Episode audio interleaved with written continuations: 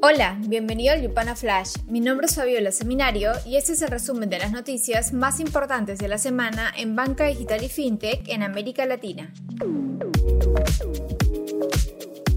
Esta semana, los grandes grupos españoles Santander y BBVA, con fuerte presencia en Latinoamérica, destacaron el valor de sus operaciones digitales para la rentabilidad, retención y captación de clientes durante la presentación de sus resultados financieros de 2021.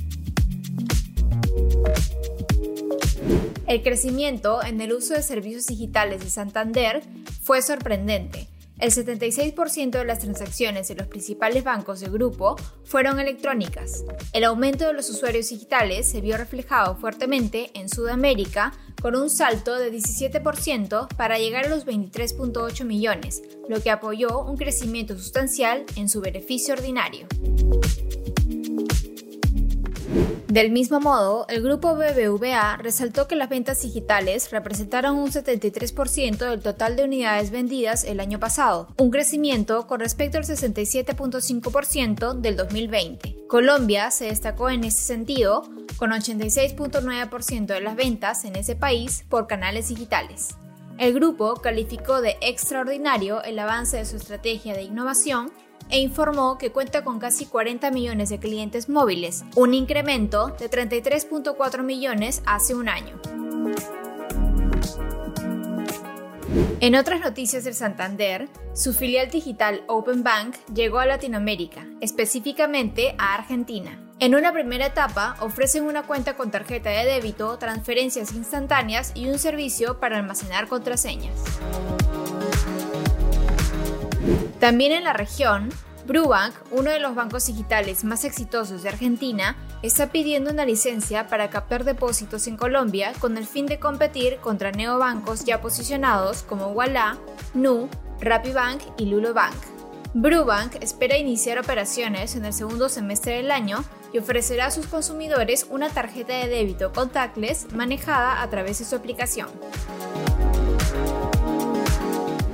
En Brasil, Nubank agregó un seguro para celular a la oferta para sus clientes asegurada por Chubb. Con este movimiento, la competencia entre los unicornios brasileños se calienta. Creditas también ofrece una variedad de seguros, entre ellos un seguro de electrónica, el cual no solo cubre celulares, sino diversos aparatos como laptops y cámaras digitales. En el ámbito de inversiones, Betterfly, la insurtech chilena que ofrece seguros que integra bienestar y servicios financieros, se convirtió en un nuevo unicornio tras recaudar 125 millones de dólares en una ronda de inversión Serie C y valorarse en más de mil millones. La fintech planea su expansión en 2022 a México, Argentina, Perú y Ecuador y posteriormente a Estados Unidos y España. Keo World, fintech enfocada en soluciones de Buy Now Pay Later para pymes, aseguró una línea de crédito de hasta 500 millones de dólares de Hyphen Capital Management. La inversión será utilizada en reforzar su programa de financiamiento en asociación con American Express. Mientras tanto, Tribal, plataforma de pago y financiamiento B2B, llega a Brasil con sus soluciones de crédito para empresas como parte de su expansión en América Latina. La empresa recaudó 60 millones de dólares en una ronda de financiación Serie B. Tribal utilizará los fondos para seguir reforzando sus equipos locales en México, Colombia, Perú y Chile.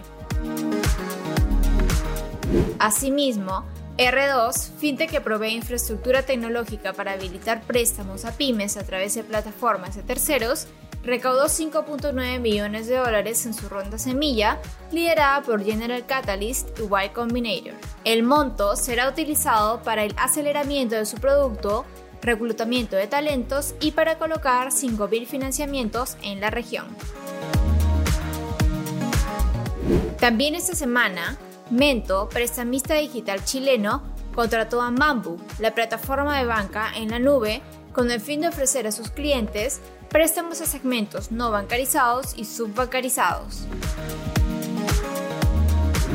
Por otro lado, tras cinco años en el cargo, Edgardo Torres Caballero deja el cargo de director general en Mambu Latinoamérica.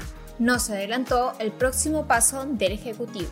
En esta misma línea, Quesky, prestamista de consumos en línea mexicano, nombró a Krishna Venkatraman, quien anteriormente trabajó en Nubank como director de datos con el fin de ampliar su manejo de información para mejorar la retención y personalización de sus productos.